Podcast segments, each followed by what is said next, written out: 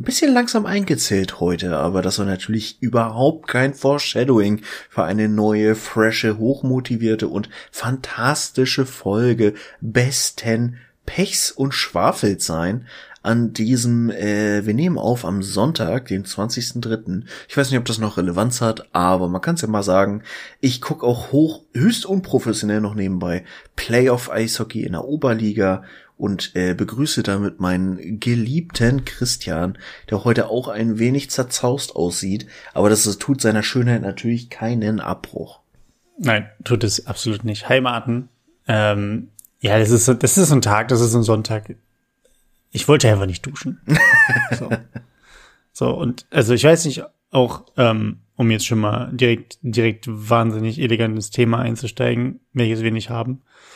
Ähm, kennst, du erinnerst dich noch an diesen Mario Bart-Witz von damals, als Mario Bart so ein, ein, ein Moment der, der Lustigkeit hatte, als er neu war und sein erstes Programm gespielt hat, irgendwo im, im Berliner Olympiastadion oder so war das. Mhm wo er dann natürlich, natürlich, selbstverständlich immer von seiner Freundin erzählt hat. Mhm. Ähm, und die er dann den Leuten versucht hat, witzig darzustellen, dass ja Frauen drei Formen des Duschens haben, also Duschen mit Haare, Duschen ohne Haare und nur Haare. Mhm. Und Männer das ja nicht haben. So, für Männer ist ja Duschen einfach nur Duschen mit Haare. So. Mhm. Äh, und da wäre jetzt die Frage, dadurch, dass wir beide jetzt uns in der Kategorie der langhaarigen Menschen befinden, äh, ob du schon, also ob du auch jetzt quasi eine Art andere Duschroutine entwickelt hast. Dadurch, dass ja auch, gerade bei dir, du hast ja nochmal deutlich längere Haare als ich, mhm. ähm, das Thema mal eben kurz duschen mit Haare ja schon mal wegfallen würde. Ja. Ja. Also wie ist so, wie ist, wie ist so dein, hast du da einen bestimmten Rhythmus für dich entwickelt? Ich glaube tatsächlich, dass wir da vor ein paar Wochen schon mal drüber gesprochen haben. Irgendwie ist mir zumindest so. Ich bin mir aber auch immer nicht sicher, ob das off oder on camera war. Es verschwimmt alles. Äh, das Leben verschwimmt sowieso sehr stark in letzter Zeit. Äh, ja, tatsächlich. Also ich habe mir aber auch schon vor einer Weile so einen Rhythmus angewöhnt mit Haare waschen, so ungefähr einmal die Woche hängt auch ein bisschen davon ab, wie, äh, ja, ob Sommer oder Winter und wie stark ich schwitze, also auch tatsächlich, wie oft ich Sport mache und so weiter, weil Sport machen und Haare danach nicht waschen ist irgendwie auch nicht so richtig geil. Mhm. Aber äh, auf jeden Fall dusche ich ohne Haare deutlich häufiger, als ich mir die Haare selber mitwasche. Und so im Moment bin ich so Pi mal Daumen bei einer Woche. Ist halt immer eine Gewöhnungssache, dass man halt gucken muss, okay, am Anfang, wenn du irgendwie gewöhnt bist, mindestens einmal am Tag auch Haare zu waschen, so mit kurzen Haaren, dann fetten deine Haare halt ultra krass schnell. Und dann, ja, ist das ein bisschen widerlich am Anfang, wenn du einfach so sehr fettige Haare hast, wenn du dann tatsächlich mal ein paar Tage wartest. Aber man gewöhnt sich daran. Ich find's auch deutlich gesünder, also meine ganze Kopfhaut und alles fühlt sich seitdem deutlich gesünder an. Und insofern, ja, ich habe jetzt mhm. zuletzt mal äh, mich an äh, Trockenshampoo gewöhnt, aber das Konzept überzeugt mich auch noch nicht so ganz. Ja, ist das wie so Baby, Babypuder, was man sich in die Haare knallt oder was? Ja, es ist, äh, also das, was ich jetzt benutzt habe, ist, äh, weil einfach das, was eine gute Rezension hatte. Und das ist halt so Spray. Also ja, es sieht ein bisschen aus wie Babypuder.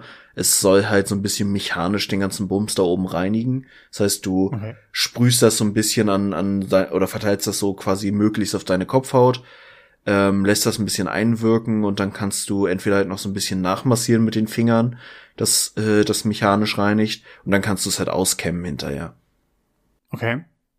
Ja gut, ist für, für Reisen wahrscheinlich gar nicht verkehrt, ne? Oder für, ich bin mal irgendwie auf dem Festival und will mal vielleicht ein bisschen Erfrischung oder so. Ja, ja, genau. Das ist vielleicht nicht verkehrt, ja. Aber es geht halt auch nichts über, über eine, eine vernünftige Dusche, ne? Also, ich finde immer, also, mich wundert es immer, klar, Hollywood spielt uns das Ding ein bisschen anders vor, aber wenn ich mal so drüber nachdenke, Hygiene quasi in so Zeiten, wenn man auch sich so Vikings oder, oder Game of Thrones anguckt mhm. und einfach nur weiß, dass die halt ja, naja, in so, eine, in so einem, in so einer, nee, in so, in so einem Fass, in so einem halb aufgeschnittenen Fass einfach mal, äh, die als Badewanne umfunktionieren und dann ja heißes Wasser vom, vom Kamin da reinschütten Äh, und das, diese, da, da können sie sich einfach mal baden und so richtig sauber machen, irgendwie so vielleicht alle zwei Wochen mal oder so. Mhm. Also klar, wenn du äh, zu Hofe irgendwie äh, hochwohl geboren bist, dann wahrscheinlich häufiger, aber alleine, wenn du auf Wanderschaft bist oder als Ritter irgendwo unterwegs warst, wie du gemuffelt haben musst. Ja, aber auch selbst bei den Hochadligen war das ja so dieses Vorurteil-Klischee, wo aber bestimmt auch so ein bisschen Wahrheit dran ist, dass die sich halt Parfüm und sowas äh, leisten konnten und dann halt mhm. ihren Körpergeruch und sonstige Ausdünstungen einfach mit Parfüm und sowas überdeckt haben. Aber das, das kenne ich tatsächlich erst aus der Zeit äh, hier, also aus der französischen Hochkultur, Mhm. äh, wo ja, ne, auch diese, ich weiß gar nicht, wel- welches Jahr war denn das mit den ganzen, wo sie diese tollen Perücken hatten, ne? Äh, die, die waren ja sowohl in Frankreich als auch in Großbritannien Mhm. Sehr, sehr beliebt. Ähm, hier zur Zeit der, der, der drei Musketiere, ne? Das war ja, da war ja Frankreich mit England auch gerne mal im Krieg, beziehungsweise gerne mal auch im Wettstreit. Mhm. Und dann auch im ja Adel immer. verbandelt. Genau, und dann aber auch immer noch, wie ganz Europa ist ja irgendwie miteinander verschwägert und verbandelt und wie auch immer. Aber genau, dann wurde, wurde halt gepudert und parfümiert. Also das war ja, äh, also Rötungen und, und, und Schweißflecken und sowas werden weggepudert und äh, dann wird Rouge aufgelegt und äh, alles andere wird wegparfümiert. Mhm. Ähm, ja, stimmt, das kam auch dann irgendwann im Adel dazu. Aber ich finde es halt so geil, alleine, alleine wenn, äh, wenn ich zwei Tage am Stück nicht dusche, also sagen wir mal, zwei volle, volle Tage und dann erst irgendwie am dritten Tag die, die Routine einbringen würde. Ich fühle mich so unwohl. Also es ist, es ist wirklich schon auch körperlich greifbar. Mhm. Und da ist auch so die, die Sache, ob, also wir haben uns, wir haben uns diese, als Menschen ja diese super, vermeintliche Superhygiene ja irgendwie angeeignet. Aber es ist ja auch, und ich weiß nicht, was der aktuelle wissenschaftliche Stand ist, aber es ist ja an sich auch gar nicht so sinnvoll, einmal Haare so regelmäßig, sagen wir mal, täglich zu waschen, auch wenn du kurze Haare hast. Mhm. Aber auch immer mit, äh, immer mit Shampoo über die Haut rüber zu gehen, weil ja auch, ne, die Bakterien und, und, ähm, ja, äh, kleine Mikropilze und was auch immer, alles, was du an sich auf der Haut hast, was ja sogar auch gut für die Haut ist, äh, aus welchen Gründen auch immer, äh, halt dann einfach immer runterwäscht und sie sich dann quasi neu bilden müssen oder du sie neu aus der Luft aufnimmst oder woher nimmt man die eigentlich aus? Produziert man die selber? Wahrscheinlich teils, teils. Also teilweise wird es bestimmt so eine Art von Symbiose sein, die sich irgendwie aufbaut, aber teilweise so ein bisschen natürlich auch das, das Thema, dass äh, du so deine natürlichen, also so dieses Fett, was deine Haare äh, betrifft, wird ja generell auch auf, auf der Haut von Teigdrüsen und so weiter hergestellt. So, Hm, also dein, da deine her, ja. Kopfhaut fettet ja quasi und deine Haare nehmen das so auf. Und das passiert bei der normalen Haut ja genauso. Das heißt, so dieser natürliche, diese natürliche Schutzbarriere, die wir uns ja auch erfolgreich mit dem ganzen Desinfizieren natürlich aus einer Relevanz heraus, aber so äh, kaputt desinfizieren zuletzt, weshalb ja auch so äh, Handcreme und sowas durchaus eine sinnvolle Sache ist, um da so ein bisschen gegenzuwirken. Aber am Ende des Tages ist das ja nur die künstliche Erzeugung dessen, was die Haut sowieso von Natur aus tut. Ja, ja.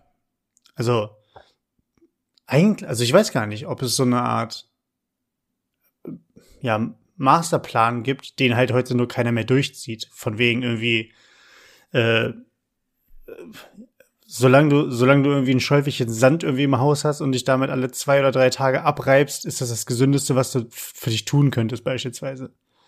Ne? Also, ob das, weil, weil alleine nur mal überlegt, was es so in dieser ganzen Beauty, Kosmetik, äh, Pflegeverein selbst, ähm, wenn du da im Regal einfach mal guckst, was da alles drin steht, ne? Also Creme für trockene Haut, für sensible Haut, für und so weiter und so weiter.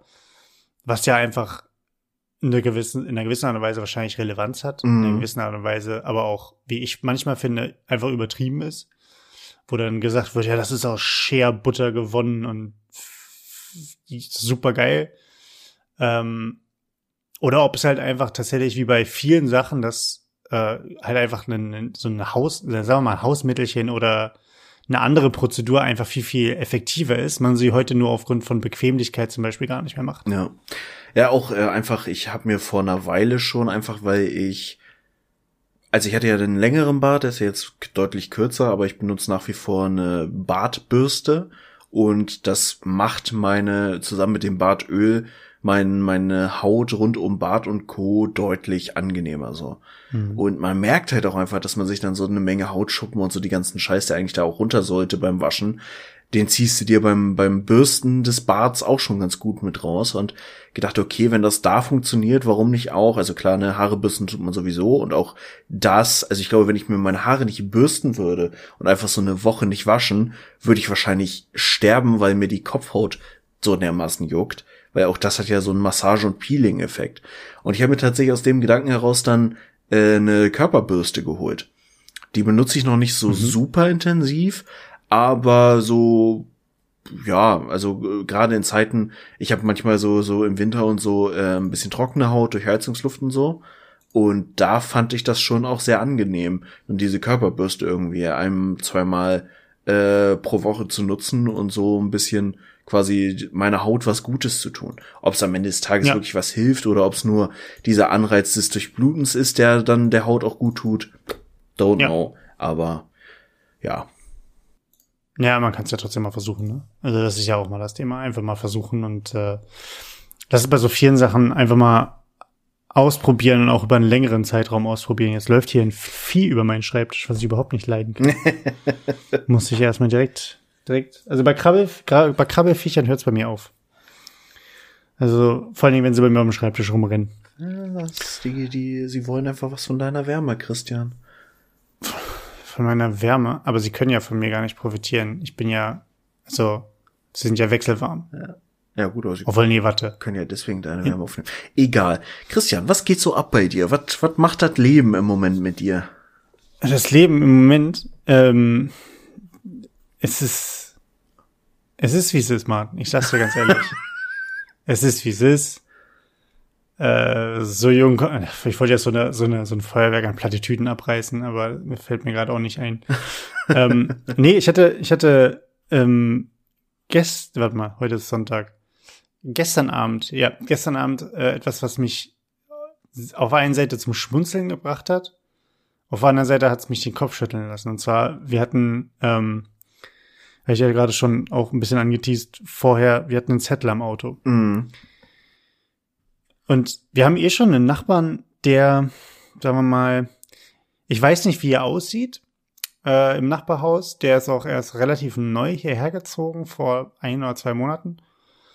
Und ich höre halt nur Geschichten darüber. Also sowohl von, von meiner Vermieterin ähm, und jetzt halt in der Vermutung auch durch das, was passiert ist, aus persönlicher Erfahrung dann. Aber alleine meine Vermieterin hat mir eine Story über unseren Nachbarn erzählt und da ging es darum, dass der beim ähm, bei der Stadt arbeitet, beim Verkehrsamt. und der hat wohl eigens ermächtigt äh, oder nach, eigener, nach eigenem Ermessen quasi mit seinen Kollegen zusammen oder auf, auf wie auch immer, wie das dann abläuft, dafür gesorgt, dass quasi der die gestrichelte Linie zum Parken bei vor der Garage meiner Vermieterin gekürzt wird. Aha. Quasi, dass mehr freie Parkfläche, Parkfläche für quasi alle, um alle Autofahrer, die da halt einfach parken wollen, zur Verfügung steht. Das Problem ist, und was ich auch nicht wusste, dass meine Vermieterin dafür zahlt. Mhm. Meine Vermieterin zahlt ja sowohl, hat ja die, die Garage natürlich angemeldet und zahlt halt, oder hat halt, zahlt nicht regelmäßig, aber hat einen, einen gewissen Betrag für diese gestrichelte Linie gezahlt, so dass das halt nicht zugeparkt werden kann. Mhm. So. Er hat das halt auf eigenen Ermessens dann dementsprechend geändert. Das heißt, irgendwann, als wir nach Hause gekommen sind, war da halt ein neu, neu gezogener, oder wurde der alte, der alte wurde abge, abgerubbelt, da, der alte weiße Streifen, und dann wurde ein neuer gezogen. Mhm. Ist mir auch irgendwie aufgefallen. Ich habe mir dabei aber ehrlich gesagt nichts gedacht. Weil ich denke mir, wenn sowas halt gemacht wird, dann muss dann, das muss ja schon richtig sein irgendwie. Weil das ist ja so eine Sache, das macht die Stadt. Also es ist ja nicht, dass irgendjemand da einfach sagt, wie, wie ich hab irgendwie eine Spraydose und spray hier irgendwas irgendwo mal an eine, an eine, an eine Wand oder sowas, so ein bisschen jugendlicher Leichtsinn oder was auch immer.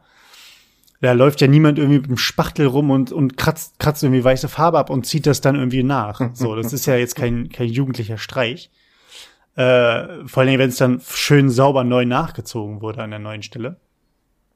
Naja, nichtsdestotrotz.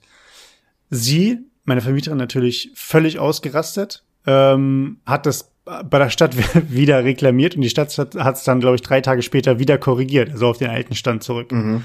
Auch alleine das, was da an Arbeit, egal. Ähm, das heißt, meine Vermieterin ist alleine schon auf Kriegsfuß mit dem Typen, der nebenan wohnt. Ich vermute jetzt, dadurch, dass es sonst nie Probleme in dieser Straße gab, nie Probleme mit den Nachbarn gab, was so Thema Parken oder was das Thema, äh, wer steht hier, also gibt es sowas wie, ja, auch wenn ich kein Schild hier hingestellt habe, aber das ist ja schon mein Parkplatz seit 20 Jahren. So, mhm. ne? Also so, so vermessene Leute gibt es ja manchmal. Ähm, sowas gibt es hier einfach nicht, beziehungsweise ich habe so einfach nicht erfahren. Naja, gestern Abend ähm, kam meine Freundin nach Hause und drückt mir quasi, ähm, war, war schon nach, nach zwölf, drückt mir dann halt immer so einen Zettel an in die Hand und sagt, hier, lies mal. Hatten wir am Auto unter einen Scheibenwischer. Und ich lese den Zettel durch und im Zettel stand halt über, grob übersetzt sowas drin wie, na, hättest du, hättest du mal besser geparkt, äh, wäre hier noch Platz gewesen für jemand anders, äh, wir sollten doch unser Auto verkaufen und U-Bahn fahren, weil wir halt so inkompetent sind zu parken. Und halt mit dem letzten Satz, der da drunter war, und das war eigentlich das, was äh, das Ganze, dem Ganzen halt einfach so ein, so ein ekelhaftes Geschmäckle gegeben hat, äh, halt sowas ähm, wie bist bestimmt eine Frau, ne? Fragezeichen. Und meine Freundin hat sich natürlich mega drüber aufgeregt über die sexistische, sexistische Dreckscheiße. Ähm, ich musste, und ich musste in dem Moment halt einfach so ein bisschen schmunzeln, weil ich mir dachte, das ist so eine, hätte Zettel genommen und weggeworfen sofort. So, so, warum soll ich mich damit auseinandersetzen? ist mir scheißegal. Mm.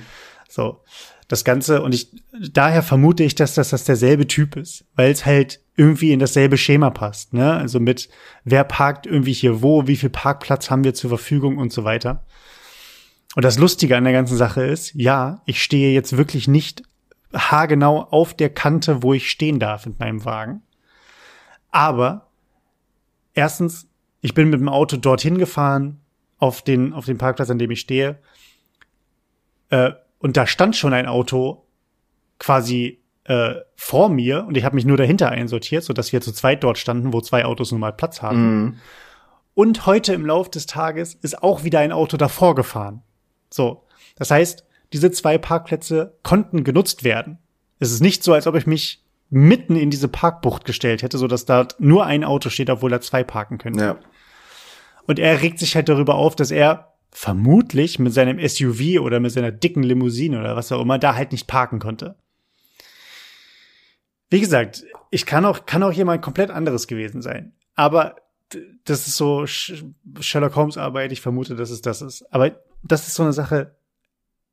Ich habe sowas, sowas halt noch nie erlebt, dass da jemand sich die Mühe macht, einen Zettel zu schreiben, außer Haustür rauszugehen, das dort anzupinnen und sich wahrscheinlich den ganzen Abend in seinen Bart oder wo auch immer rein zu grummeln und sich zu ärgern. Mm. Oder sich auch zu freuen nach dem Motto, jetzt habe ich jemandem aber mal richtig die Meinung gegeigt, den Zettel mit einer Frage zu beenden und noch nicht mal die Cojones zu besitzen, seinen Namen darunter zu schreiben nach dem Motto, ja, ich war das, ich habe euch hier den Zettel reingehängt. Und da das ist für mich zum Beispiel so eine Sache, da ich möchte niemals zu so einem Menschen werden, der, der, der sich über so etwas in diesem Maße aufregt. Ja, ja. Ja, also, das ist tatsächlich auch der Punkt. Ich hatte ähm, letztes Jahr auch mal so einen ähnlichen Zettel im Briefkasten sogar. Also auf jeden Fall war ein Bewusstsein dafür da, wer ich bin und dass das schon auch gezielt an mich herangetragen wurde. Ähm, aber es ist halt ganz ehrlich jegliche Reaktion darauf hat sich echt disqualifiziert, auch wenn man sich drüber ärgert, in dem Moment, wo das einfach so ein anonymer Scheiß ist. So, es ist einfach ja. für mich so ein Ding von, ich verhandle nicht mit Terroristen, sorry, aber könnt ihr euch mal alle schön mit dem Kaktus ficken gehen. Vor allem, wenn es dann halt einfach auf so einem Niveau stattfindet. Was sie mich so ein bisschen wundert, ist so ein bisschen, ich meine, ihr wisst halt nicht, wer es war jetzt. So, es könnte halt auch einfach irgendwer anders sein. Aber diese ganze Story mit dem Parkplatz, ist das ein Privatgelände? Oder ist das quasi Straße, wo diese Garagen angrenzen und dazwischen wurden jetzt öffentliche Parkplätze markiert? Nee, das sind einfach, das sind öffentliche Parkplätze, die sind schon immer da gewesen. Also wir haben halt immer immer die Fläche, du kannst theoretisch bei uns auf der Straße auf beiden Seiten permanent parken. Mhm. Du hast halt gewisse Ausfahrten, sowohl von Parkplätzen, die halt, ähm, wo du halt, ne, du fährst halt dann quasi über den, äh, wenn du, wenn du von der Straße dann rechts oder links abbiegst, fährst du erstmal über den Bürgersteig quasi rüber, um dort dann auf einen etwas größeren Parkgelände zu kommen, Mhm. so, wo dann da fünf, sechs, sieben Autos parken können. Das auf der einen Seite. Da darfst du dann natürlich nicht vorparken, ist klar, und natürlich auch Garagenausfahrten. So, da darfst du, die sind halt auch abgesenkt und haben eine spezielle ähm, Bes- Besteinung quasi. Also die, die sind schon deutlich gemacht, dass du dort halt einfach nicht vorparkst. Und du hast halt noch darüber also so gewisse gewisse Zonen, die halt einfach gestrichelte Linien sind, wo gesagt wird, da darfst du halt nicht parken. Ja. So, das ist halt einfach, hast du halt einfach teilweise. So, die sind meistens, die gestrichenen Linien sind meistens auch vor den, ähm, vor den Garagen. So, dass das halt deutlich gemacht wird, ne? Für die Leute, die nicht wissen, dass bei, äh, dass die nicht gucken, ah, ist das eine Garagenausfahrt oder nicht, sondern auch die einfach dann, wenn sie auf den Boden gucken, sehen, aha, hier darf ich nicht parken. Mhm. Sonst ist alles freies Parken. Du hast keinerlei private Parkplätze. Ja. Und alleine, alleine dadurch könnt, könnte ich mich, wirklich, könnte ich mich theoretisch, wenn ich ein Arschloch bin, mich einfach so hinstellen, dass ich locker zwei, zwei Parkplätze für, sagen wir mal, da könnten locker zwei, zwei neue VW Golf, die ja auch schon relativ groß sind, Mhm. könnten da locker Platz haben. Und ich kann mich so hinstellen, dass dann, dass nur mein Auto da Platz hat. Und ich habe eher so eine Gol äh, so eine Polo-Größe. Mhm. Könnte ich machen. Und habe ich auch schon gesehen, dass das Leute mit, mit größeren und mit kleineren Autos machen, die halt nach dem Motto, ich bin ja hier eben mal nur kurz weg. Und dann aber für zwei oder drei Stunden da gestanden haben. So, könnte ich machen, habe ich nicht. Und dann regt man sich darüber auf. So, die Parksituation bei uns im Stadtteil ist tatsächlich, also ich würde sagen, sie ist echt 50-50. Ich, man findet irgendwo immer was. Aber natürlich muss man sich davon äh, lossagen, dass man einen Parkplatz direkt vor der Wohnungstür bekommt. Ja, klar. So. Da, das, ist, das manchmal hast du Glück, wenn, wenn die Leute zum, zum, zum Spaziergang, zur Spaziergang ähm, oder zur Spazierfahrt ihr Auto ausfahren und dann parkst du eben mal kurz um oder sowas und dann sagst, freust du dich, dass dein Auto da die nächsten zwei Tage stehen kann. Aber sonst musst du dich davon, davon entfernen. Aber sonst ist das alles komplett freier Parkplatz. Und das macht's ja so lächerlich. Also in keinerlei Art und Weise nehme ich da jemandem weg. So. Ja. Ja, vor allem, also ich finde halt dieses ganze Thema von wegen, der arbeitet irgendwo im Verkehrs-Irgendwas-Amt und hat das einfach mal auf eigene Faust so beschlossen und dann umsetzen lassen. Alter, was ist das denn bitte auch für eine Art von Willkür und Machtmissbrauch?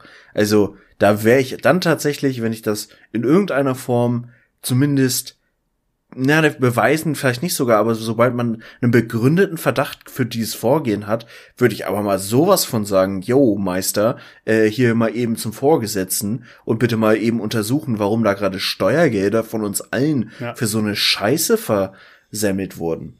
Aber Ja. da tatsächlich denke ich das, was du vorhin sagtest, auch ganz, ganz oft, weil ich habe manchmal, oder manchmal hat man ja einfach so Situationen, wo du irgendwie auf dem Parkplatz fährst und eine, eine Parkplatzsituation vorfindest, wo jemand schräg geparkt hat und man selber sich dann auch irgendwie dazwischen drängelt und objektiv gesehen stehst du da einfach wie der letzte Unmensch und Ja. weißt, aber ja, es sieht jetzt, wenn der, der ursprünglich mal schräg geparkt hat, da stehen bleibt, sieht man, dass du das nicht unbedingt so wolltest, sondern dass du einfach quasi dich angepasst Ja. hast.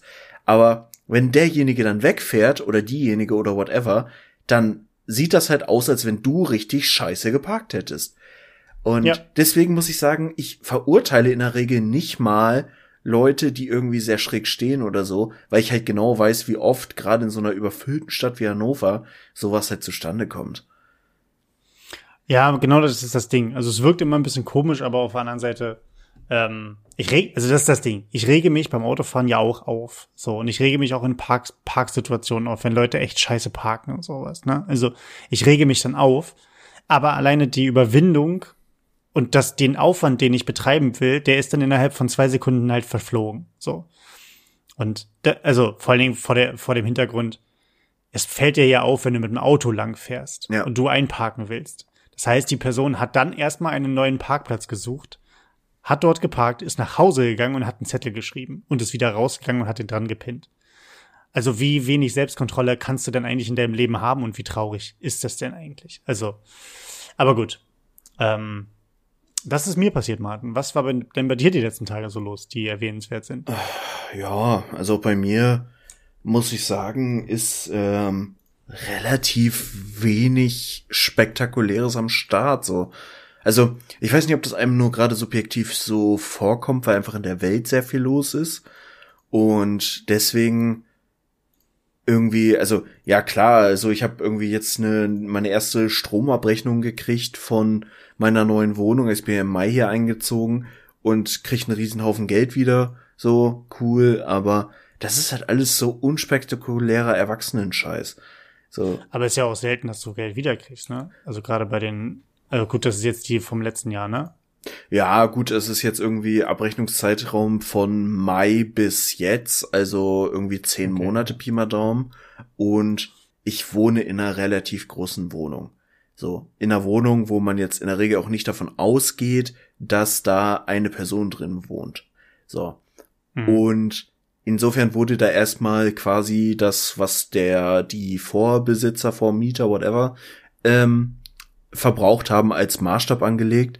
Und dass ich davon jetzt nicht mal die Hälfte verbraucht habe, ist jetzt nicht so richtig überraschend. Weil ich gehe stark davon okay. aus, dass hier mindestens ein paar, wenn nicht sogar irgendwie ein paar mit Kind oder so drin gewohnt hat. Äh, und von daher war schon relativ abzusehen, dass ich jetzt nicht die Summe äh, so komplett einfach, also dass ich schon was wiederkriege, aber es ist natürlich trotzdem nett, auch so mit diesen, es gibt ja diese Statistiken, die man dann so kriegt, von wegen, ja. wie viel verbrauchst du, wie viel verbraucht im Durchschnitt eine Person, wie viel drei und so weiter und so fort. Und selbst da bin ich äh, deutlich unter dem, was normalerweise eine Person verbraucht.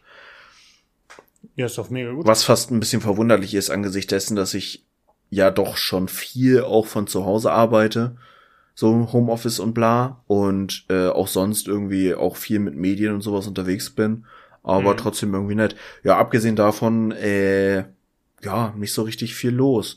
Apropos Dinge, die jetzt gerade nicht so richtig präsent waren, äh, ein Thema wollte ich mit dir nochmal besprechen und das auch ein bisschen ja. größer aufbohren.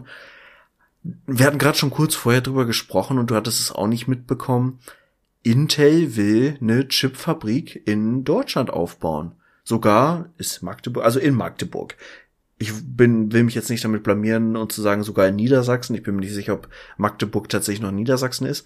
Aber äh, ja, in Magdeburg will Intel für 17 Milliarden einfach mal so eine Chipfabrik aufbauen. Und ich muss sagen, mir ist das völlig untergegangen. Ich habe das nur irgendwie so als Randbemerkung irgendwo gelesen, so von wegen, es gibt auch noch gute Nachrichten. Und war so, okay, krass. Auch einfach mal wieder ein krasses Statement. Und musste da natürlich sofort auch wieder an die ganze Tesla-Geschichte denken, mit dieser riesen Gigafabrik da in Brandenburg. Und hm. find das nach wie vor, auch wenn es da immer viel, ja, und irgendwie doof und hält keine Regeln ein und so, aber unterm Strich muss ich sagen, es ist ein Riesenpunkt, von dem wir als Land, als Standort und so weiter echt profitieren können. Ja, ah, ich bin bei dem Ganzen immer so zwiegespalten. Aber das liegt unter anderem daran, dass ich, also ich bin zwiegespalten, gerade was das Thema Elon Musk angeht. Mhm. Weil ich finde ihn auf der einen Seite sehr faszinierend, auf der anderen Seite finde ich dass ah, ich weiß nicht, ob Größenwahn der der der richtige Begriff da für ihn ist, aber ich habe das Gefühl, dass er sich weniger und weniger unter selbst unter Kontrolle hat, was ich ihm jetzt aber auch gar nicht anlasten würde, sondern einfach wahrscheinlich dem Ganzen geschuldet ist, was er, äh, welche Aufmerksamkeit er auf sich zieht und welche, welches Arbeitspensum er hat mhm. und welche Entscheidungsgewalt mittlerweile, welche Verantwortung und so weiter dass ich ihn aber einfach in seinen Vorhaben teilweise einfach dann auch nicht, nicht mehr mitgehen kann gedanklich, weil ich für mich das Ganze auch aus einem zu, zu rein wirtschaftlich engem technologischen Aspekt gesehen wird, mhm. ähm, was ja aber auch klar ist, wenn man sagt, ich bin Unternehmer oder ich bin Visionär oder wie auch immer in einem gewissen Feld und will das vorantreiben. Also treibe ich es halt auch voran und weil ähm, ich bin, ich bin ehrlich gesagt eh so ein kleiner Fan von Made, Made in In-House. Also jetzt nicht zwingend Made in Germany, aber von der Produktion von Waren im eigenen Land mhm. oder auch in der, in der EU selber. Ich bin nicht der riesengroße Fan des Outsourcings, vor allem des Outsourcings halt so super weit weg. Mhm. Ähm, einfach vor dem Hintergrund, dass ich noch so ein bisschen die rosarote Brille auch von der Marktwirtschaft aufhabe, ähm, dass ich denke, ja, dann wird's teurer, aber erstens, man kann irgendwie eine gewisse Qualität anders noch sicherstellen von Produkten beispielsweise. Distributionswege sind dementsprechend noch mal ein bisschen günstiger und so weiter und so weiter. Ähm, aber da bin ich halt auch viel zu wenig, äh, viel zu wenig im Thema und habe viel zu wenig Ahnung. Ja. Ähm, aber das sind halt einfach nur, nur, nur Bauchgefühle immer. Deswegen hätte ich jetzt gesagt, es ist ganz cool, weil sich natürlich auch mit so einer Firma an sich auch immer, die dann sich da, da ansiedelt und was Großes bauen will, auch immer Arbeitsplätze einhergehen, ne? Ja.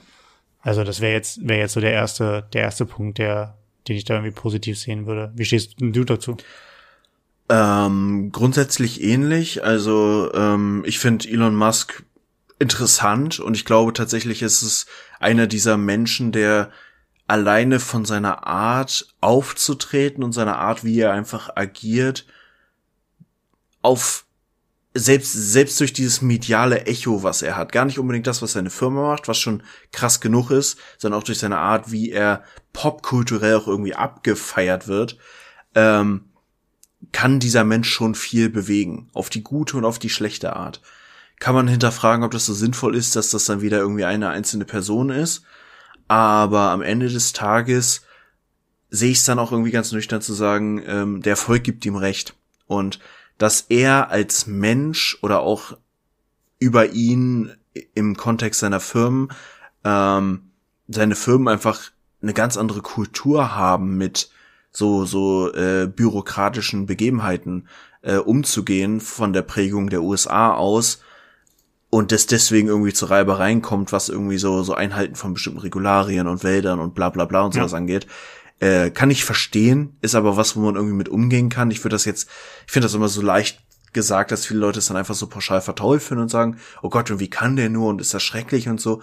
So ganz nüchtern betrachtet, wir haben halt in den USA eher ein Nachsorgeprinzip und in Deutschland ein Vorsorgeprinzip. So.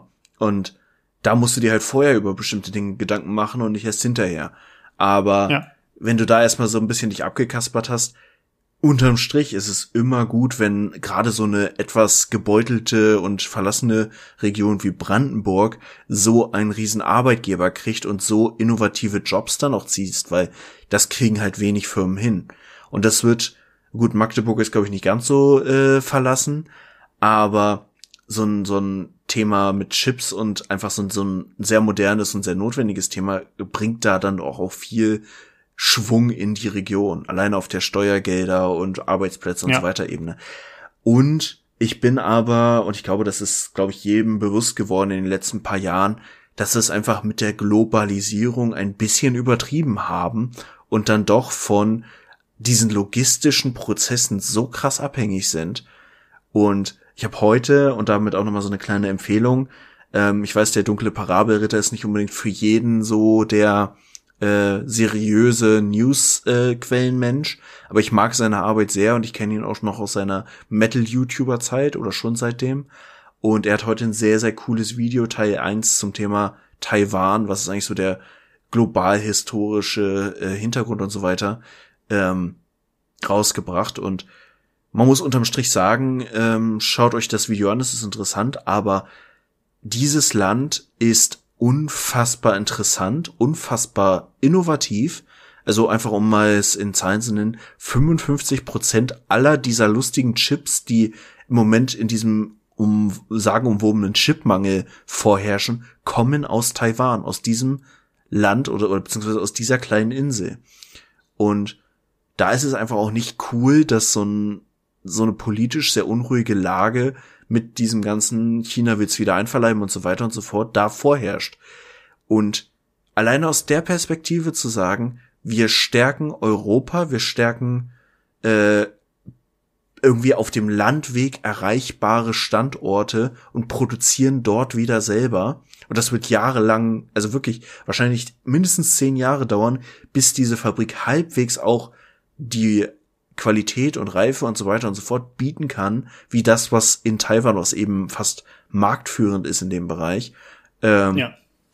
ja, mitgehen kann. Aber alleine um diese Knappheit, diese, dieser, dieser Flaschenhals, den wir uns da aufgebaut haben, damit der ein bisschen aufgeweicht wird und wir wieder unsere Wirtschaft nicht von diesem äh, Flaschenhals abhängig haben, ist das schon mal ein Riesenschritt und sehr, sehr wertvoll.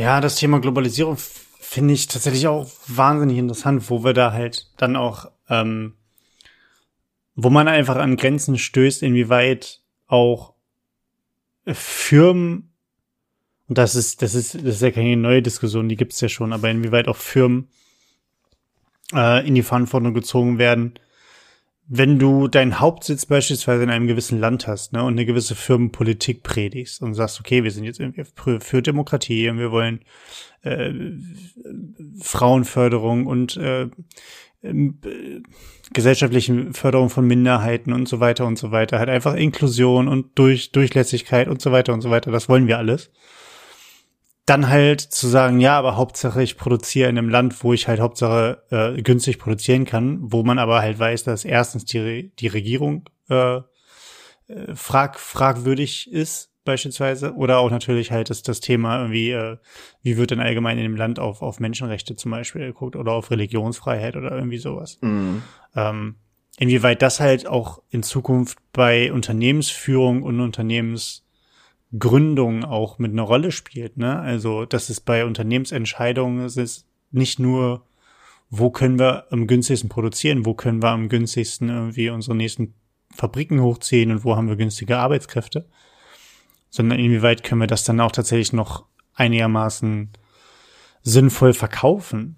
Ähm, und da würde ich zum Beispiel von meiner Seite aus auch, und ich weiß, dass ich das auch nicht schaffe, aber auch immer liebend gerne in so einer perfekten Welt, einfach an auch ähm, Leute appellieren, die die Kaufkraft haben. Also an alle Leute von uns, mehr oder weniger, die da draußen, halt einfach zu sagen, naja, will ich dann das Produkt dieser Firma haben? Mm. Also, wenn ich weiß zum Beispiel, dass diese Firma äh, sagt, wir sind super für die Umwelt und, und wollen uns dafür einsetzen und bla bla bla, und dann aber zum Beispiel halt in Ländern produzieren, wo du genau weißt, dass einfach jeder, jeder letzte Scheiß ins Abwasser geleitet wird oder, ins, oder einfach grundsätzlich irgendwie Kacke entsorgt wird. Mhm. Und ähm, das, ja, dass da halt auch einfach das Ganze sowohl aufgedeckt wird, Transparenz gestaltet wird und dann natürlich auch ähm, ja einen großen Einfluss hat, was, was die, die, die Kaufentscheidung zum Beispiel angeht für, für gewisse, für gewisse Leute. Und dadurch natürlich auch wieder einen Effekt hat auf die Managemententscheidung. Weil, klar, günstig produzieren ist schön und gut, aber wenn jemand ein Produkt kauft, musst du auch irgendwas ändern. Mhm. Ähm, ja. Ja, ich glaube, es sind auch einfach, ich meine, es gibt so ultra skurrile Beispiele dafür, wo eben diese ganzen Themen sehr übertrieben sehr, oder irgendwie zu weit gespielt werden. So dieses, ja, es ist immer sehr, sehr populistisch aufbereitet, aber so diese Beispiele von, du hast irgendwie, keine Ahnung, Früchte, die irgendwo in Europa konsumiert werden sollen, die dann irgendwo in Australien äh, hergestellt werden, in Dingenskirchen irgendwo in, in Asien dann verpackt werden, zurück nach Australien gehen von Australien dann zurück nach Europa kommen, wo sie am Ende ankommen sollen.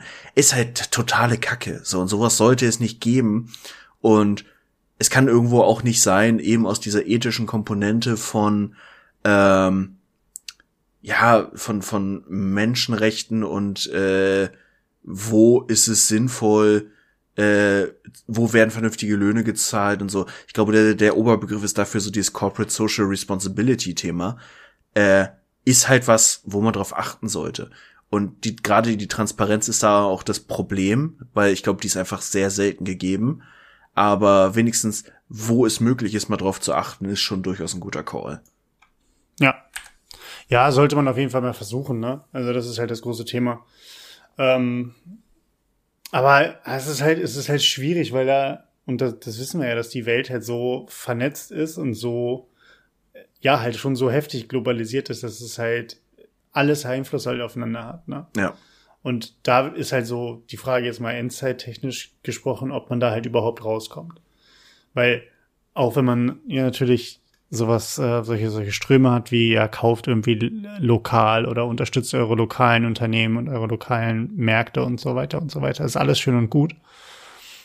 Aber das bedeutet ja auch immer über den Tellerrand rauszugucken mit, ja, es heißt nicht nur, dass ich meinen lokalen Bäcker irgendwie unterstütze, sondern wo kriegt der sein Mehl her und äh, wo kommt sein Strom her? Mal ganz doof gesagt. Ne? Also es geht ja, geht ja nicht immer nur zum Beispiel um, um Lebensmittel oder um, um Text, Textilien für Kleidungsherstellung und so ein Blödsinn, sondern wo kommt der Strom her? Wo kommen die Arbeitskräfte her? Wo kommt äh, ja Chemikalien, wo kommen die her und so weiter und so weiter. Mm. Und ähm, wo stehen die Serverstationen für dein E-Commerce? Also das ist, ist sicher alles mittlerweile mittlerweile echt verrückt, weil man es kaum noch ähm, kaum noch einsehen kann. Ja. Und es ist so ein selbst sich selbstverständigendes Monster irgendwie. Aber wie würde ein Kumpel von uns sagen, einfach Kapitalismus einfach abschaffen?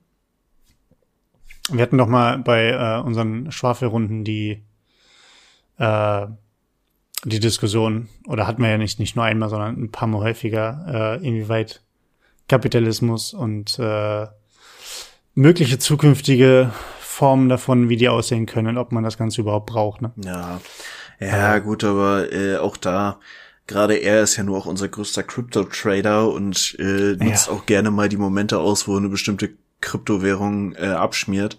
Also, ja, man kann natürlich von einer besseren Welt träumen, aber grundsätzlich kommen wir aus dem System, wie es ist, halt nicht raus. Und das zumindest nicht zu unseren Lebzeiten wird das nicht passieren.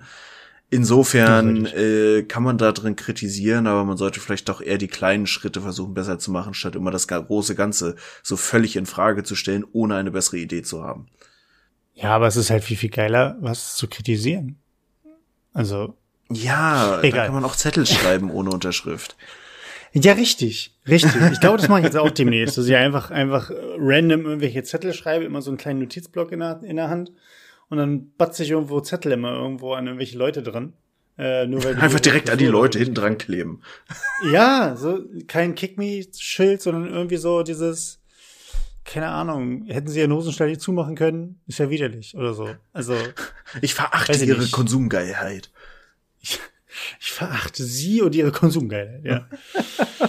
Ach, geil. Herr Martin, ich wollte dir noch was erzählen. Und zwar, äh, das, ich habe mich, ich habe mich wirklich beömmelt. Aber es geht um das allgemeine Thema. Ich fange ein bisschen weiter hinten an. Ähm, ist dir das auch mal aufgefallen, dass je älter man wird und je erwachsener man, also mit dem Alter kommt ja auch eine gewisses, jetzt musst du erwachsen sein. Auch wenn manche Leute das später erreichen, manche Leute erreichen es früher. Ich weiß nicht, wie es dir geht, ob du dich schon erwachsen fühlst. Bei mir ist es teilweise noch nicht der Fall. Hm. Bei mir ist teilweise immer noch so dieses, na, da soll mal, wenn ich irgendwas vorhabe, so dieses, ja, guck mal lieber noch mal ein richtiger Erwachsener drüber. so, äh, Steuer, Versicherung, so, da guckt noch mal lieber irgendjemand drüber. Ähm, aber bei gewissen Dingen fühle ich mich ja schon erwachsen, ne? Oder, oder bin ich auch einfach erwachsen, muss man einfach sagen. Und es gibt ein Phänomen, was mir aufgefallen ist, und zwar, wenn man erwachsen wird, man lernt, man wird immer besser da, also man hat es gelernt und man wird immer besser darin, in gewissen Situationen, die verdammt witzig sind, trotzdem die Fresse zu halten. Mhm. Weil man weiß, in welcher Situation man sich befindet. Und zwar, das kann unterschiedlich sein. Das kann entweder sein, dass, wenn ich jetzt lache, mache ich zum Beispiel eine andere Person lächerlich oder ich bin, ich bin einfach grundsätzlich peinlich für diese Person, die vielleicht schon in einer peinlichen Situation gerade ist. Nur mal bestes Beispiel, jemand fällt einfach so auf der Straße hin. Mm. So, oder stolpert irgendwo oder, oder unterhält sich gerade mit irgendjemandem und läuft gegen ein Straßenschild gegen. Das ist eine verdammt witzige Situation. Aber man möchte der Person dann ja auch nicht, dann nicht noch das Salz in die Wunde, in die Wunde rein. So. Ähm, was ist mir passiert? Ich war beim Arzt. Mhm. Ich war bei einem, und ich hoffe, ich spreche es richtig auf, beim Gastroenterologen. Mhm. Ja? Weißt du, was das ist? Ich hätte jetzt keine wirklich korrekte Ausdrucksweise, aber ich kenne den Begriff und ich habe irgendwie so eine Körperregion im Kopf. Aber äh, egal, ich will jetzt nicht rumstammeln. Also äh, es ist nicht, also es ist nicht die Körperregion der Kopf. Das kann ich dir schon mal sagen. es ist, es ist die Körperregion, weiter unten. Nein, Gastro Gastroenterologen beschäftigen sich mit, äh, mit Därmen, mit Dick- und Enddarm. Also so, Verdauungstrakt glaube, im weiteren Sinne. Mit dem Verdauungstrakt, ganz genau. Ja. Ähm, und da war ich. Und ich war zum allerersten Mal bei in so einer Praxis und immer wenn, wenn ich zum ersten Mal irgendwie in auch eine neue Praxis komme, wenn ich irgendwie umgezogen bin oder so, ich fühle mich immer wie so ein, wie so ein neugeborenes Fohlen, was irgendwie so die ersten Schritte wagt irgendwo. Sie ist keine Ahnung, wo ist ihr Wartezimmer, wo darf ich hin? Dann hatte sie dann noch sowas gesagt, so ja, setzen Sie sich da in den gelben Bereich, bis Sie aufgerufen werden. Und ich gehe da hin und ich sehe nirgendswo irgendeinen Schriftzug, der gelber Bereich heißt. So, und dann sehe ich halt einfach nur so ein ganz kleines gelbes Lämpchen irgendwie über zwei Stühlen. Und ich so, ah, das muss der gelbe Bereich sein. Naja, gut, nichtsdestotrotz ähm, war ich dort und ich habe auf äh, etwas gewartet. Und ich muss dazu sagen, ich lasse eine Untersuchung machen, beziehungsweise ich habe schon seit längerem Probleme mit diesem jeweiligen äh, äh, Fachgebiet, um das es geht. Und ich habe, ähm, und das ist jetzt, ich fange mit meiner Peinlichkeit an, deswegen, das macht es leichter. Äh, ich habe äh, zum Beispiel so kleine Röhrchen nach Hause bekommen, wo ich zum Beispiel mein, meine eigene Kotprobe einschicken darf dann mhm. zur Untersuchung ins Labor. So, das alleine finde ich schon wahnsinnig witzig. So. okay. Aber ich lache nicht drüber. Erstens, weil es mir persönlich selber passiert. Und zweitens ist es ja eine medizinische Notwendigkeit. Also es ist ja quasi nichts, wo man sagt, das ist ja, das ist das, sowas habe ich noch nie gehört, dass es das, dass es das gibt.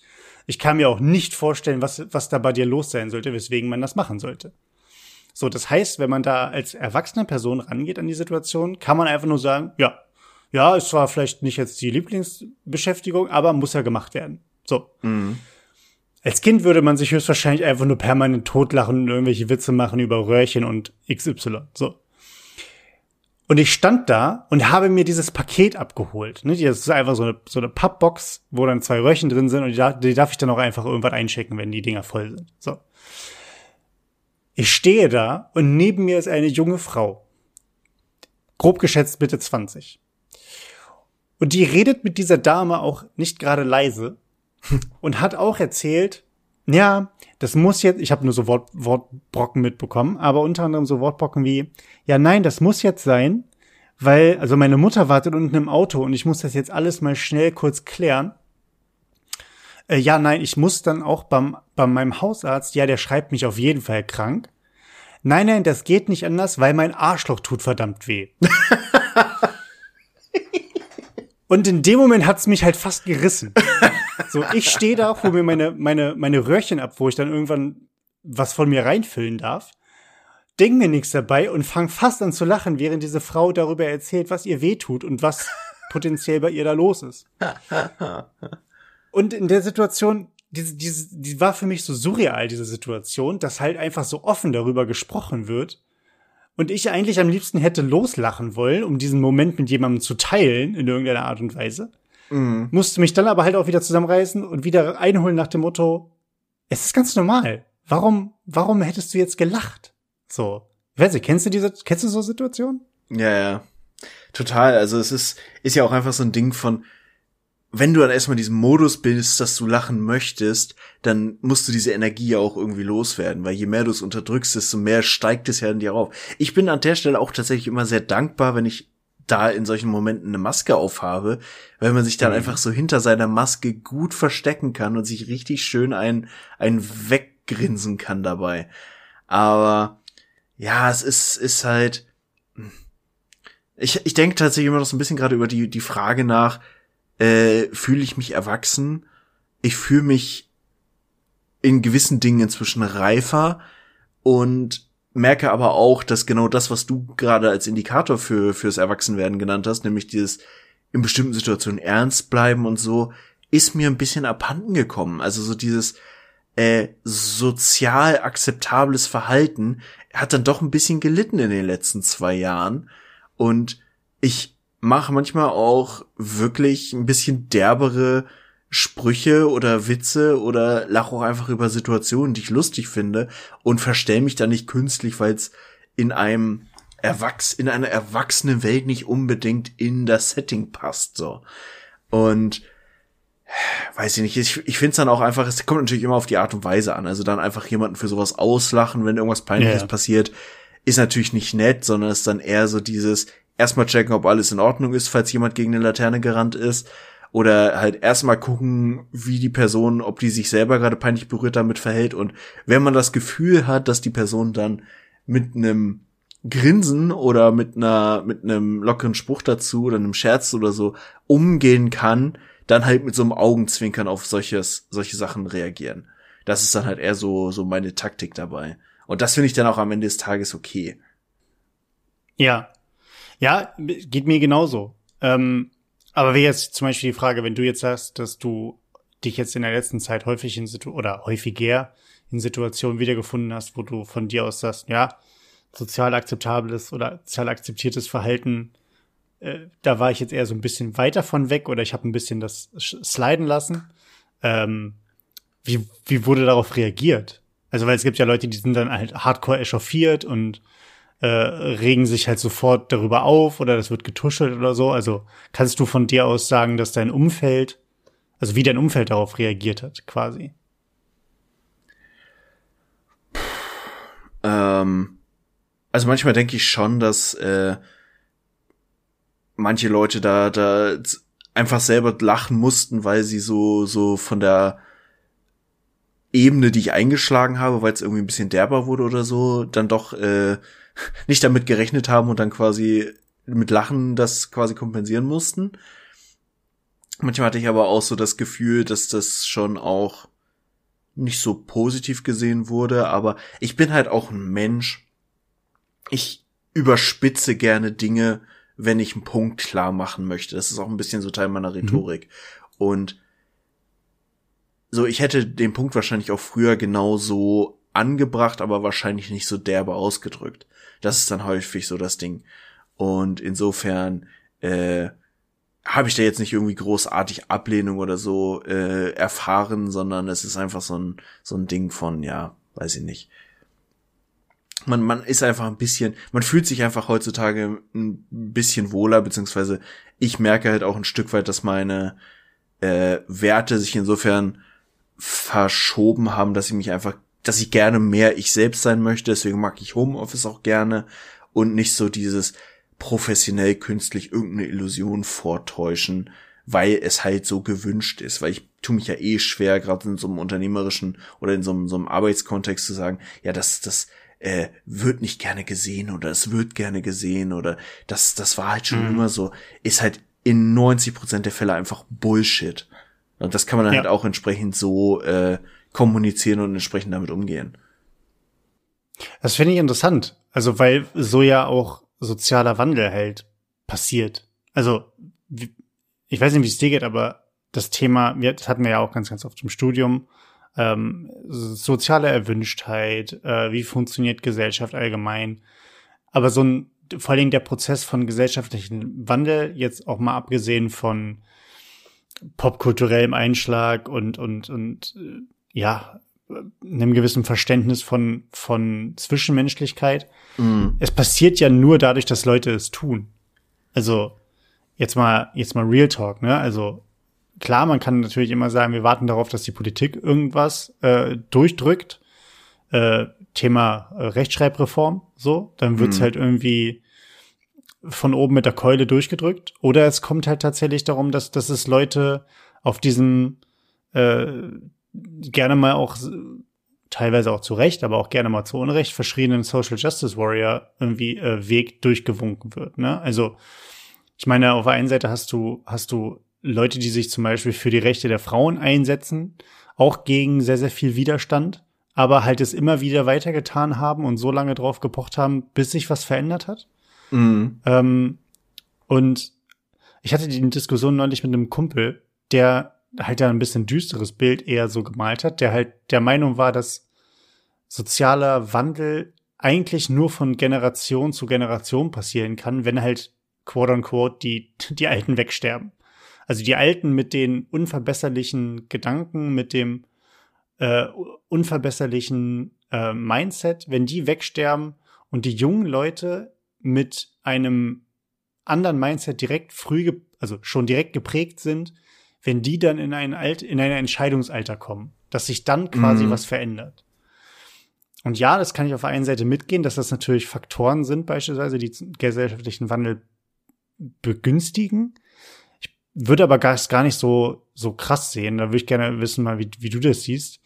Ich glaube nämlich, dass gesellschaftlicher Wandel auch im kleinen Bereichen halt auch ähm, über, also innerhalb von Generationen passiert. Ich glaube, dass Menschen lernfähig sind und auch ähm, gerne Wandel vorantreiben wollen, auch vielleicht, wenn es für sie nicht immer zwingend die, die beste Ausgang äh, die, oder die Ausgangssituation sich nicht immer irgendwie verbessert.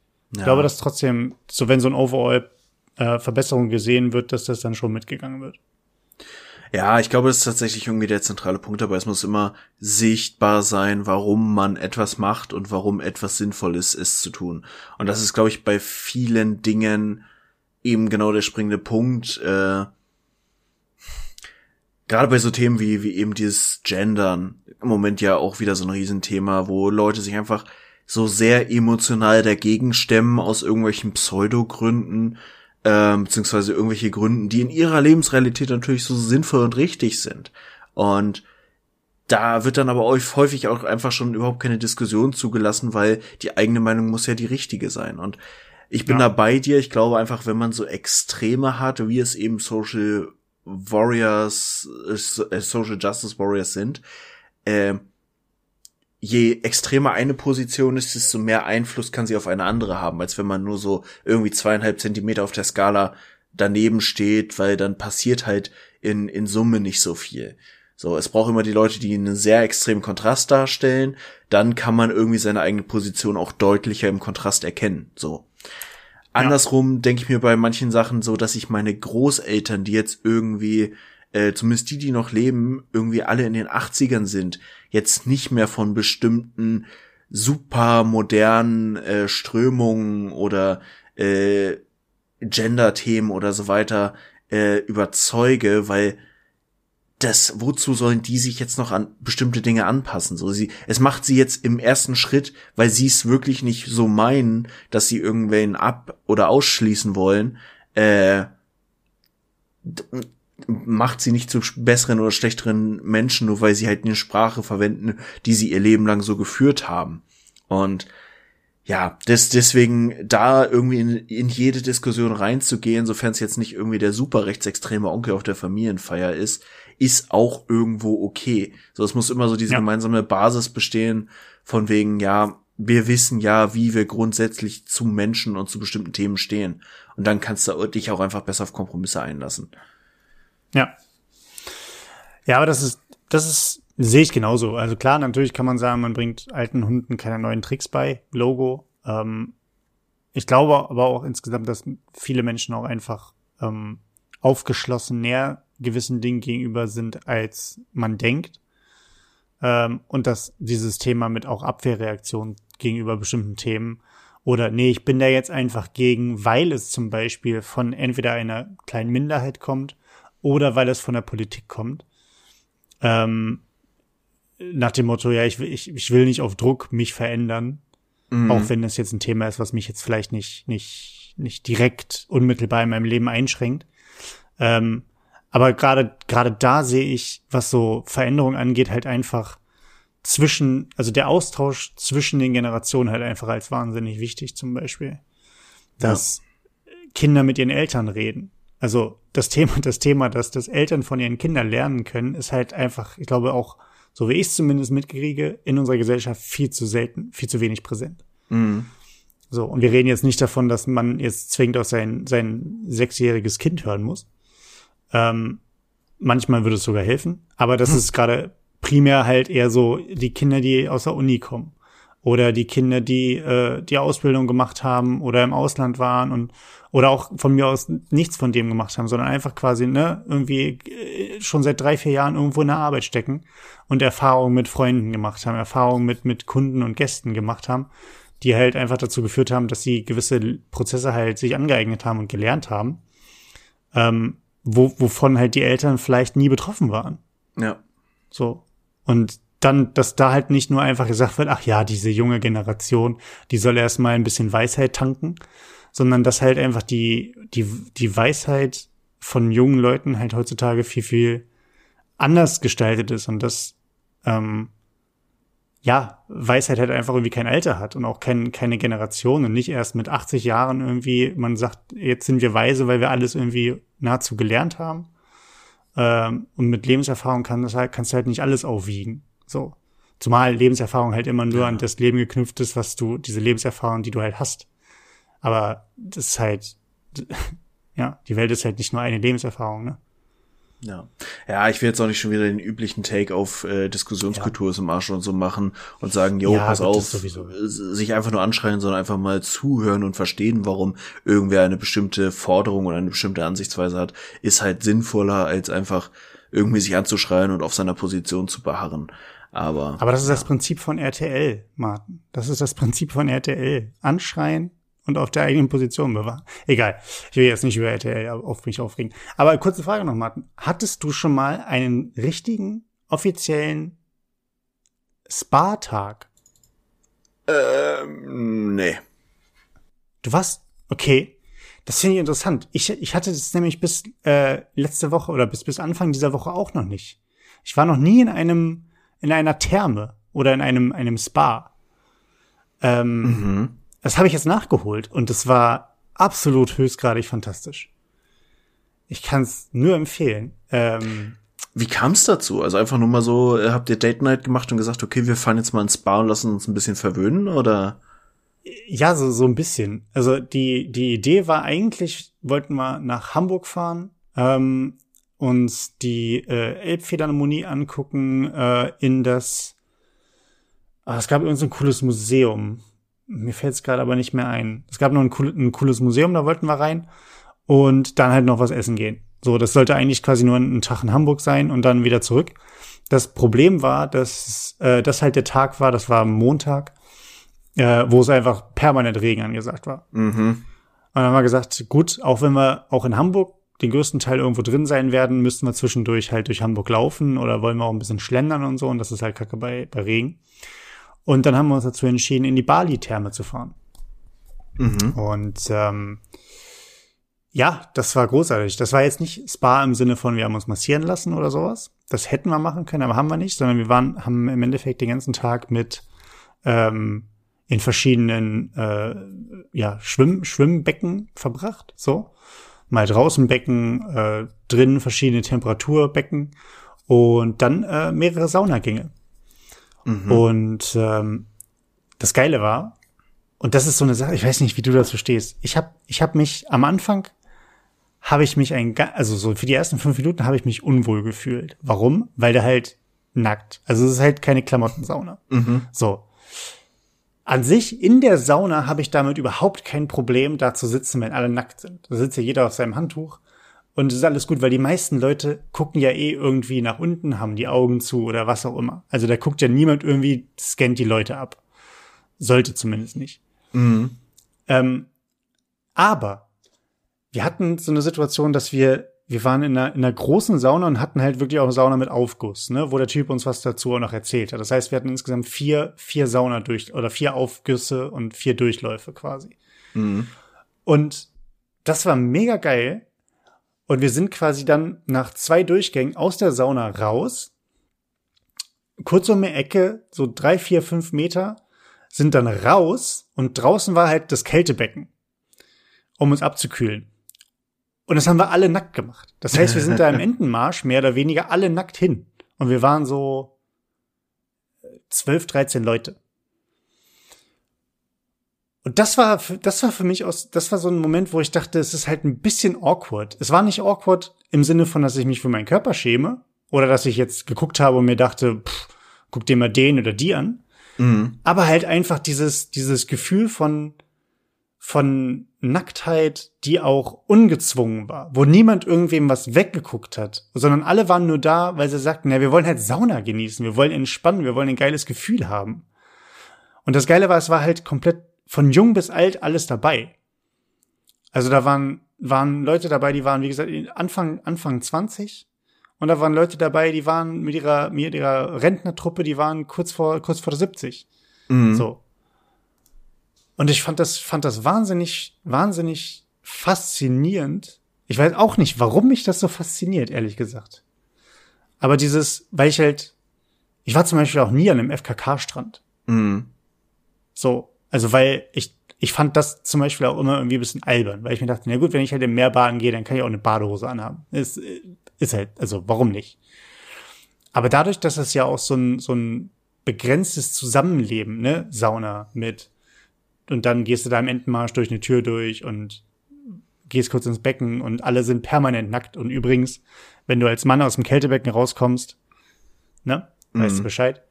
Ähm, nichtsdestotrotz, äh, aber, und deswegen, ich weiß nicht, wie, aber wenn du jetzt, wenn du selber noch nie sowas hattest, dann, dann kann ich jetzt sagen, deine Ein- Eindrücke oder dein Empfinden diesbezüglich ja gar nicht.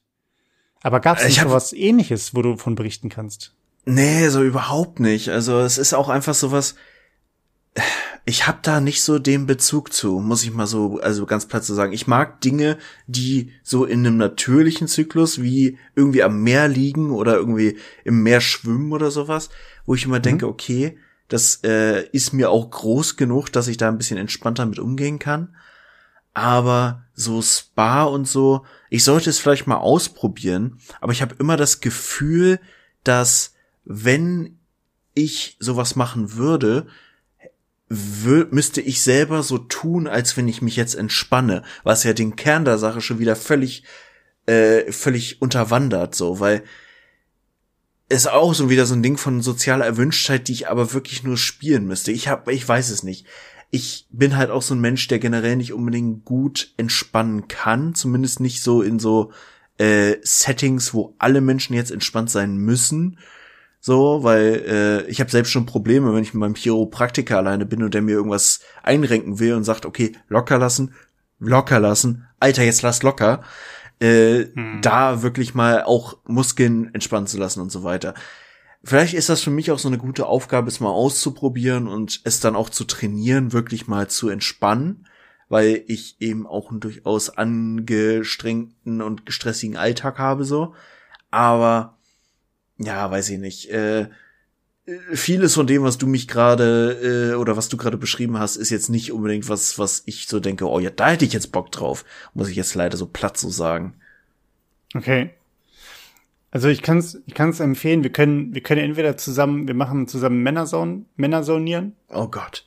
Obwohl ich, ich weiß gar nicht, ob es ein reines Männersauna. Es gibt auf jeden Fall eine reine Frauensauna.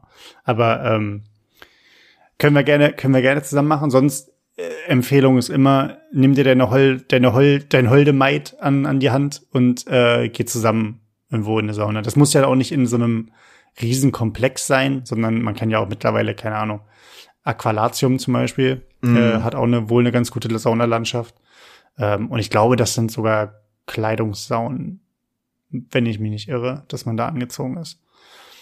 Ähm, Ja, ich glaube, der Schritt, bis ich dann tatsächlich in, in so einem Setting meinen Aal auspacke, ist tatsächlich dann auch der höchstens dritte bis fünfte Schritt.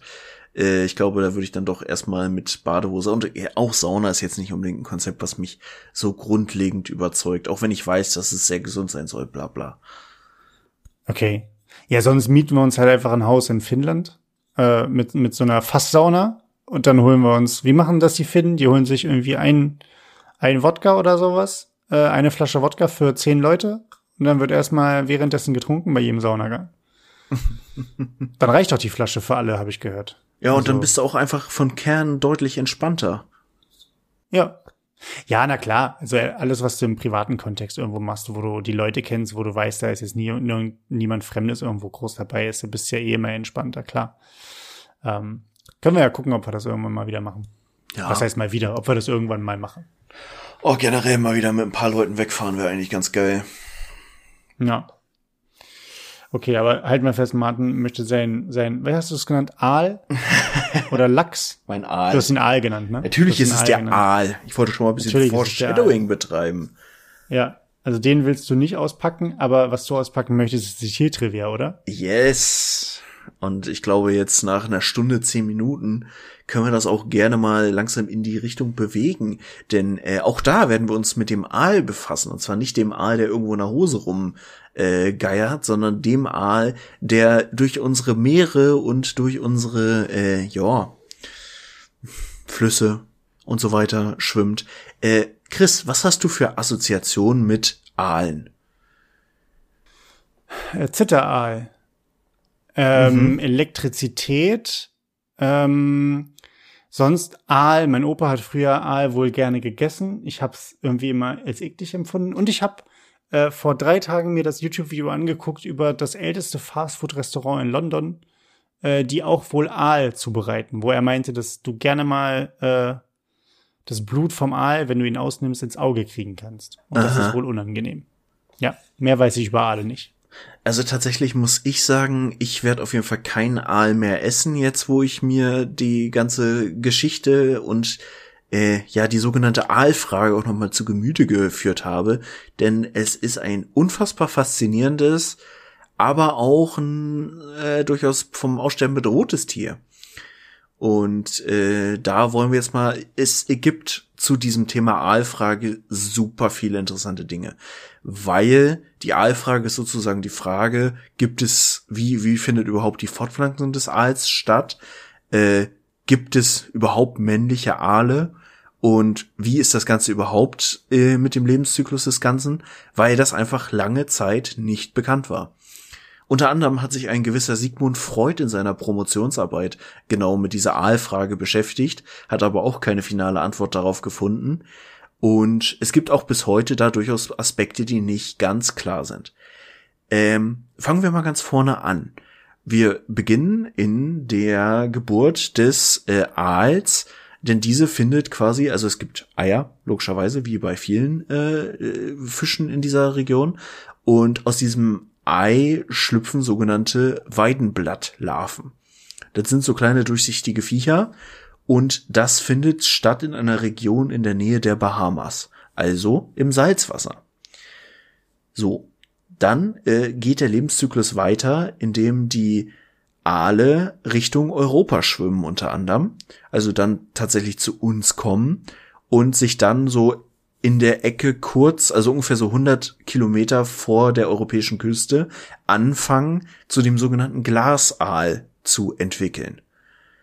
Der Glasaal gilt auch in vielen äh, Regionen der Welt als Delikatesse und ähm, dieser Glasaal schwimmt dann ins Süßwasser. Das heißt, das ist dann der Übergang, wo er von einem Salzwassertier zu einem Süßwassertier wird. Dann schwimmt er quasi im Süßwasser so ein bisschen rum, ähm, entwickelt sich weiter zum Steigaal beziehungsweise Gelbaal. Also das ist dann auch so diese Farbe, die man mal kennt, dass sie so einen gelben Bauch haben und so ein bisschen schlammig matschig aussehen.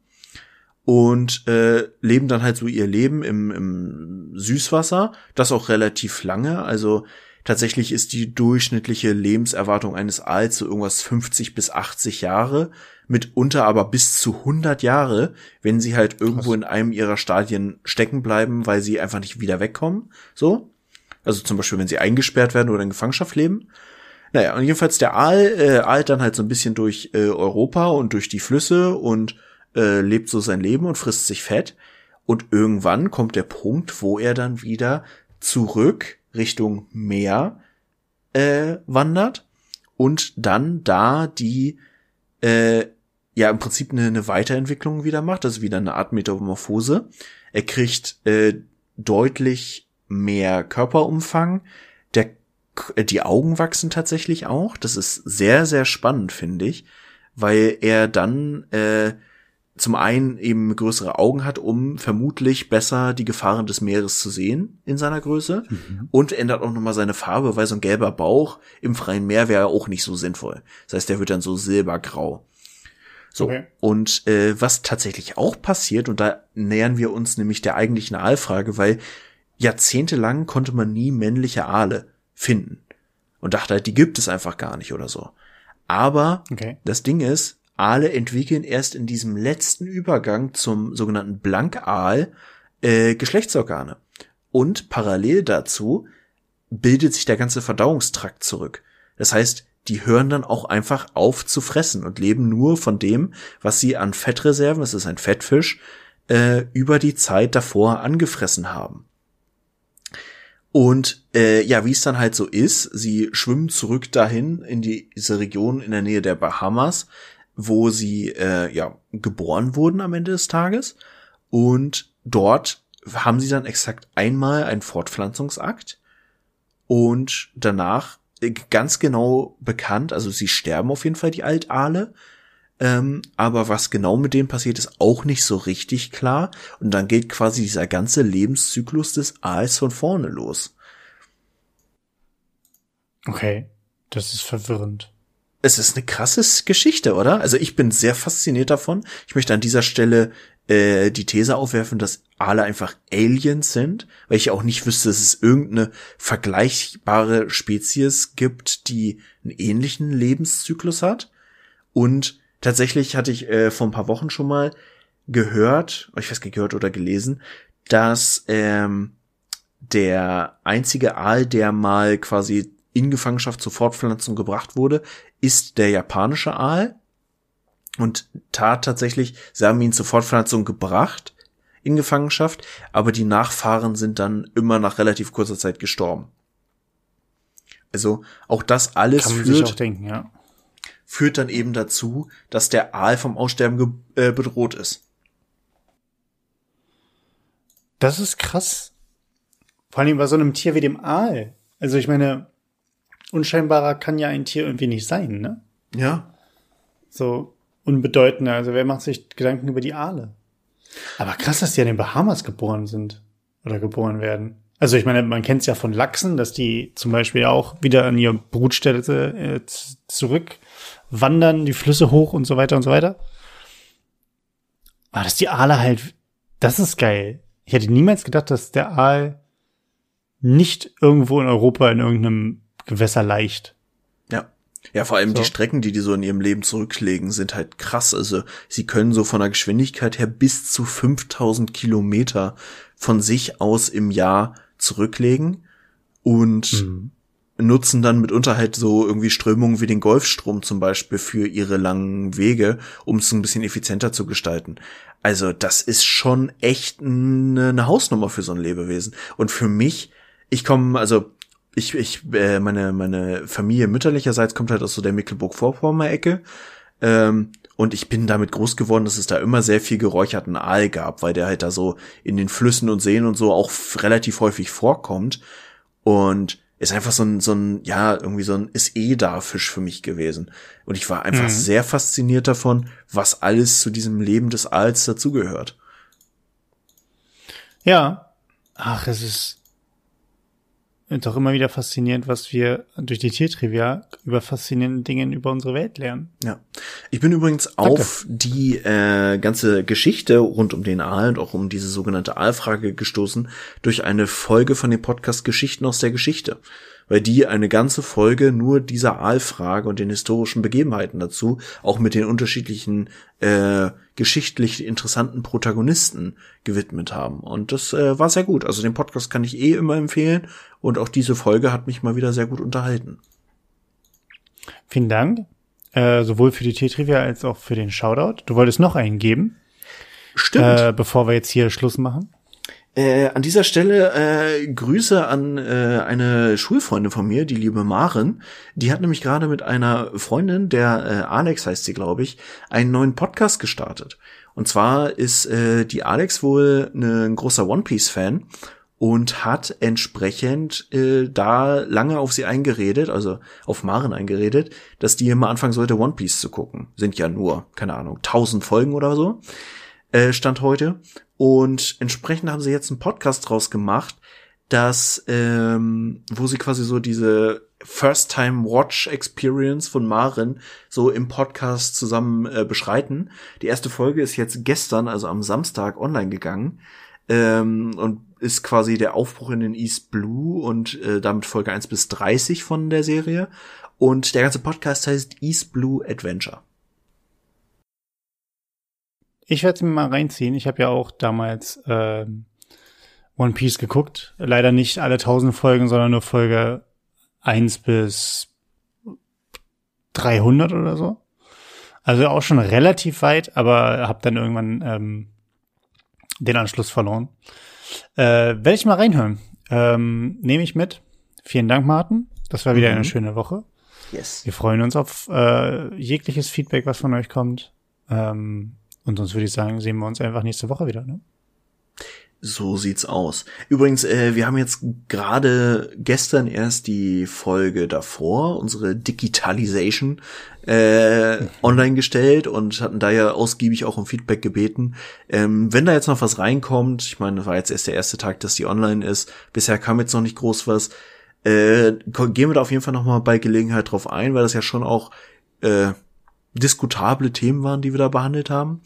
Aber mhm. nur, dass ihr da sicher seid, wir haben es nicht vergessen. Wir werden es auch nicht wegignorieren, sondern wir stellen es natürlich jeglicher Kritik. Und insofern würde ich sagen, habt eine schöne Woche, bleibt gesund, bleibt beieinander, äh, macht doch mal was für euch selbst und äh, dann hören wir uns nächste Woche.